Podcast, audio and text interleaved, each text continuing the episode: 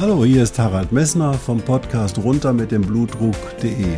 Dich zum Kapitän deines Blutdrucks zu machen, ist das Ziel dieser Podcast-Reihe. Du wirst in den vielen Folgen sicherlich die Themen finden, die dich für deinen Blutdruck interessieren. Ich wünsche dir viel Spaß dabei. Hallo, hier ist wieder Harald Messner vom Podcast runter mit dem Blutdruck.de, dein Blutdruckcoach. Ich hoffe, es geht dir gut und du hast die Covid-Quarantäne ausreichend genutzt und fühlst dich wohl. Du kannst dich sicher erinnern, dass wir beim letzten Mal über den sekundären hohen Blutdruck gesprochen haben und zusammen mit der Kellnerin die Erfahrung gesammelt haben, dass der hohe Blutdruck die gleichen Symptome machen kann wie ein zu niedriger Blutdruck. Also bevor die Pillen abgesetzt werden, solltest du deinen Blutdruck einmal messen. In der heutigen Folge will ich dir aus gegebenem Anlass einmal was über die Herzminderleistung und den hohen Blutdruck und diesen Zusammenhang erzählen denn ich fürchte, da sind die Erkenntnisse zumindest gemessen an dem, was ich an Nachrichten und Nachfragen bekommen haben, nicht so toll. Und deswegen möchte ich diese Folge vorziehen, obwohl sie eigentlich zu einem späteren Zeitpunkt gedacht war. Ich wünsche dir viel Spaß dabei.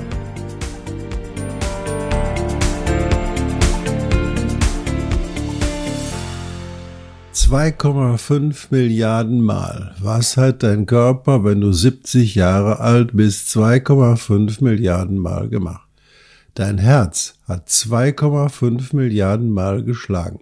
Wenn du 60 Jahre alt bist, hat dein Herz 2,2 Milliarden Mal geschlagen und dann haben 60 Prozent der Menschen einen hohen Blutdruck. Das bedeutet, dass das Herz, wenn es ohnehin schon 2,2 Milliarden Mal auf dem Puckel hat, dann auch noch anfangen muss, gegen einen hohen Blutdruck anzukämpfen. Und das ist eine Belastung und das erklärt auch, warum die Herzminderleistung irgendwann im Alter eintritt, wenn der hohe Blutdruck dazugekommen ist. Die häufigste Ursache der Herzminderleistung sind Durchblutungsstörungen am Herzen und der hohe Blutdruck. Ich hatte dir beim letzten Mal über die Risikofaktoren erzählt. Der Diabetes, der hohe Blutdruck, die Fettstoffwechselstörung und das Rauchen. Diese vier, dieses Quartett, dieses unsägliche Quartett, klappert nichts anderes als an deinem Herzen. Es knabbert sozusagen die Leistung des Herzens langsam weg. Und da ist der Bluthochdruck ein wichtiger Player in dieser ganzen Situation. Warum führt denn nun der Bluthochdruck zu einer Herzinsuffizienz? Du kannst dich vielleicht an die ersten Podcast-Folgen erinnern, in denen ich dir erzählt habe, dass das Herz nicht den hohen Blutdruck macht, sondern dass die Gefäße den hohen Blutdruck machen, indem sie eben dem Blutstrom einen größeren Widerstand entgegensetzen. Das bedeutet, dass das Herz mehr Kraft aufwenden muss, um das Blut durch das Gefäßsystem zu pumpen. Und das führt dazu, dass das Herz muskulär verdickt wird. Das verhält sich genauso wie dein Oberarm. Wenn du ein Gewicht hebst, dass der Oberarmmuskel sich verdickt, dann verdickt sich aber auch der Herzmuskel. Beim Oberarmmuskel ist das gewünscht, beim Herzmuskel ist das nicht so toll, denn leider hält die Durchblutungsregulation mit der Verdickung des Herzmuskels nicht Schritt. Das heißt, wenn der Herzmuskel ein größerer Muskel ist, muss er natürlich auch mehr Sauerstoff haben und dann müssen sich die Gefäße am Herzen, vor allen Dingen die kleinen, verändern und den Erfordernissen anpassen. Aber das gelingt ihnen nicht so ausreichend und das führt dazu, dass wir es nicht so toll finden, dass das Herz sich muskulär verdickt. Denn wenn das Herz sich muskulär verdickt, wird die Wandspannung größer, dann dehnt sich das Herz aus und die Wandspannung wird noch größer und mit höherer Wandspannung hast du auch eine höhere Belastung für den Herzmuskel. Das heißt, du, der Herzmuskel muss bei höherer Wandspannung immer mehr arbeiten. Das bedeutet, je größer das Herz wird, desto schlechter wird die Herzfunktion insgesamt. Beim Sportler ist das was ganz anderes. Der Sportler erbringt seine Leistung über kurze Zeit oder über ein oder zwei oder drei Stunden Dann hat er aber wieder eine Erholung und in der Erholungsphase wird automatisch der Puls so langsam, dass das Herz sich super ausruhen kann und der Blutdruck sinkt auf sehr, sehr niedrige Werte in der Erholungsphase ab. Während bei dem Hypertoniker der Blutdruck den ganzen Tag hoch ist und wenn er Pech hat, auch noch in der Nacht. Und in der Nacht muss sich das Herz erholen. Ich hatte dir gesagt, dass der Zielblutdruck für die Behandlung des hohen Blutdruckes ist der niedrige Blutdruck in der Nacht, damit dein Herz sich ausruhen kann und den Anforderungen des, des Tagesablaufes gewachsen ist. Was spürst du also, wenn dein Herz sich nicht mehr den Schlägen und dem Blutdruck anpassen kann? Als allererstes wird dir auffallen, dass du beim Treppesteigen plötzlich früher Luftnot bekommst als früher. Früher bist du in die fünfte Etage mit dem Wäschekorb oder dem Kastensprudel nach oben gelaufen. Das wirst du dann nicht mehr können. Das ist der erste Hinweis darauf, dass mit deinem Herzen etwas nicht stimmt. Natürlich hast du Altersanpassungen. Du wirst mit 90 das ohnehin nicht mehr so schaffen schaffen, weil noch andere Faktoren hinzukommen. Aber wenn du mit 50 und 55 das nicht mehr hinkriegst, dann musst du dir überlegen, was die Ursache dafür ist.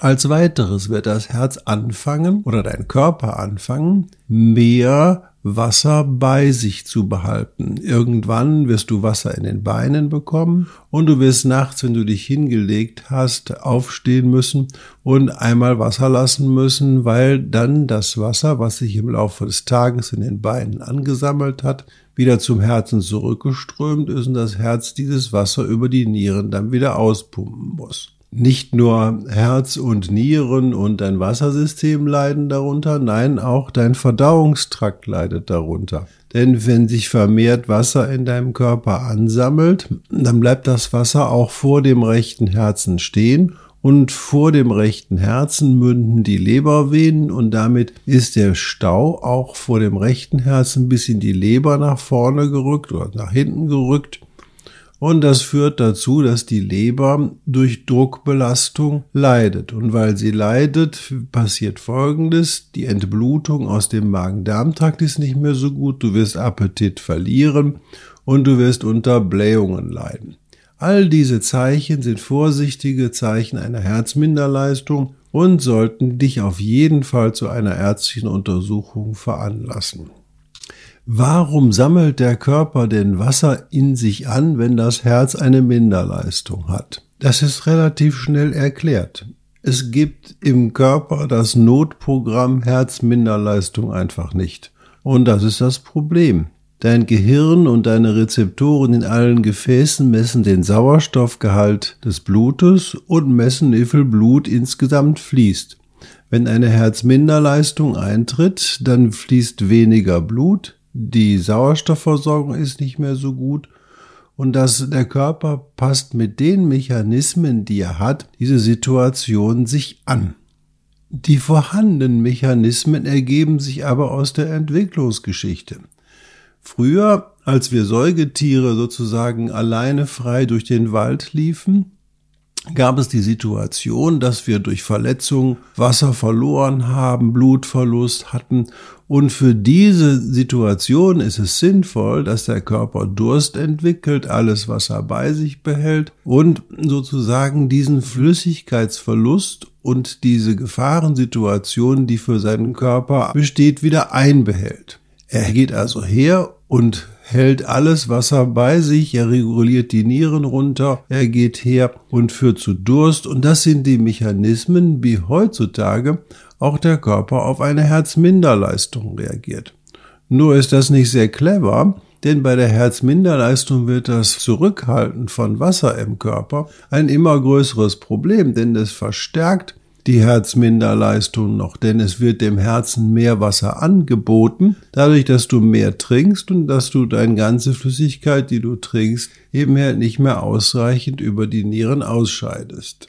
Die Folge für dich ist, deine Situation wird, wenn du nicht eingreifst, immer schlimmer. Du wirst an Gewicht zunehmen, an Appetit verlieren und du wirst immer mehr Wasser im Körper aufspeichern und festhalten. Das ist aber für dein Herz nicht gut, deine Luftnot wird zunehmen und wenn du dann nicht eingreifst, wird es für dich noch schwieriger. Das bedeutet aber, dass als allererste Maßnahme in deinem Kopf fixiert werden muss, dass wenn du eine Herzminderleistung hast und aus diesem Grunde Wasser im Körper anreicherst, dann ist der Hinweis, dass die Leute dich anregen wollen, viel zu trinken, deletär. Du darfst dann einfach nicht mehr viel trinken, weil du wirst dein Wasser nicht mehr los. Zusätzlich Medikamente zum Wasserlassen zu geben, ist sicherlich eine gute Lösung, aber du brauchst ja dazu nicht noch mehr zuzuführen.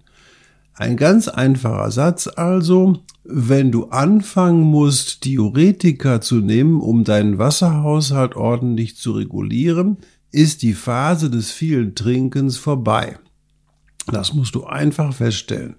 Und du musst bei einer Herzminderleistung immer wieder dein Gewicht kontrollieren, um deinen Wasserhaushalt zu regulieren. Ich erzähle euch das diesmal aus dem Grunde, weil so viele Leute gefragt haben, warum sie denn viel trinken müssen und gleichzeitig Wassertabletten nehmen müssen. Es ist nicht sinnvoll, viel zu trinken, wenn man Wassertabletten nehmen muss, um sein Wasser wieder loszuwerden. Damit machst du dich zu einem Durchlauferhitzer. Durch die Wassertabletten wird deine Nierenfunktion nicht besser. Das Beste, was du machen kannst in so einer Situation, wenn das Herz so eine starke Minderleistung hast, du gehst jeden Morgen nach dem Wasserlassen auf die Waage und schreibst dein Gewicht auf. Und wenn du im Vergleich zum Vortage zugenommen hast, dann musst du einfach nur das weniger trinken, was du im Laufe des Vortages zugenommen hast. Und damit wird es erwartbar sein, dass du dann nicht wieder Wasser einlagerst zum nächsten Tag. Also, wenn du dein Gewicht konstant hältst, wirst du in der Lage sein, deine Herzminderleistung selber zusammen mit deinem Arzt so zu kontrollieren, dass du nicht erneut mit einer Entgleisung ins Krankenhaus musst. Ich habe erfahren, dass es für die meisten Menschen schwierig ist nachzuvollziehen, dass sie in dieser Situation nicht weniger essen dürfen. Essen dürft ihr weiter, weil ihr nämlich sonst noch an Substanz verliert. Und wenn ihr an Substanz, Muskulatur, Eiweiß verliert, weil ihr weniger esst, nimmt das Wasser bei gleichbleibendem Gewicht in eurem Körper zu. Das bedeutet, du solltest auf jeden Fall hergehen, ausreichend essen. Nur musst du bei dem Essen beachten, dass das Essen nicht vornehmlich nur aus Wasser besteht. Denn Gurkensalat, Joghurt, Quark, Obst in großen Mengen können sehr schön den Durst löschen, aber sie sind auch pures Wasser. Du musst aufpassen, dass die Menge Flüssigkeit, die du mit dem Essen zu dir nimmst, in Form von Gurkensalat, oder Joghurt oder Obst mit in die Wasserzufuhr eingerechnet wird. Das heißt also, wenn du dann sagst, ich trinke jetzt fast gar nichts, aber ich esse ganz viel Gurkensalat, esse eine Suppe und so weiter, dann führst du auch wieder viel Wasser zu dir. Also wichtig für dich ist, auf keinen Fall hungern, auf keinen Fall große Flüssigkeitsmengen zunehmen und tägliches Wiegen zur Kontrolle deines Gewichtes, was jetzt vor allen Dingen aus Wasser besteht. Also Herzminderleistung, auf keinen Fall viel trinken, wenn du die Herzminderleistung so weit fortgeschritten ist, dass du Wasser im Körper anreicherst. Das wirst du mit deinem Arzt besprechen müssen, denn es gibt auch andere Ursachen, warum Wasser in deinen Beinen entstehen kann. Und diese muss dein Arzt aber vorher ausschließen. Es gibt einige Medikamente, die das machen. Es gibt aber auch die Tatsache, dass du vielleicht den ganzen Tag auf dem Sessel sitzt und dich nicht bewegst, dann sammelt sich auch Wasser an in deinem Körper, in deinen Beinen, ohne dass das Gesamtwasser wirklich zunimmt. Also, dein Arzt muss dir sagen, es liegt eine Herzminderleistung vor und dann gelten die Regeln, die ich dir aufgestellt habe. Also, kontrolliere deine Trinkmenge, wiege dich täglich, und der riesige Vorteil ist dabei, wenn du dein Trockengewicht, also das Gewicht, was du haben kannst, wo in deiner Wasserhaushalt ideal ist, erreichst, dann wird deine Herzminderleistung besser, du bist besser belastbar, deine Nierenfunktion wird besser und du fühlst dich wohler und du hast deutlich mehr Appetit. Was willst du mehr? Ich wünsche dir einen schönen Tag. Wenn du Fragen hast, frage mich per E-Mail mit info at runter mit dem Blutdruck.de oder versuch mich über meine Facebook-Seite zu erreichen. Ich möchte nochmal ähm, Hendrik von der Firma Messdot für die tolle Bearbeitung meiner Gesprächsrunden danken und wünsche euch einen schönen Tag.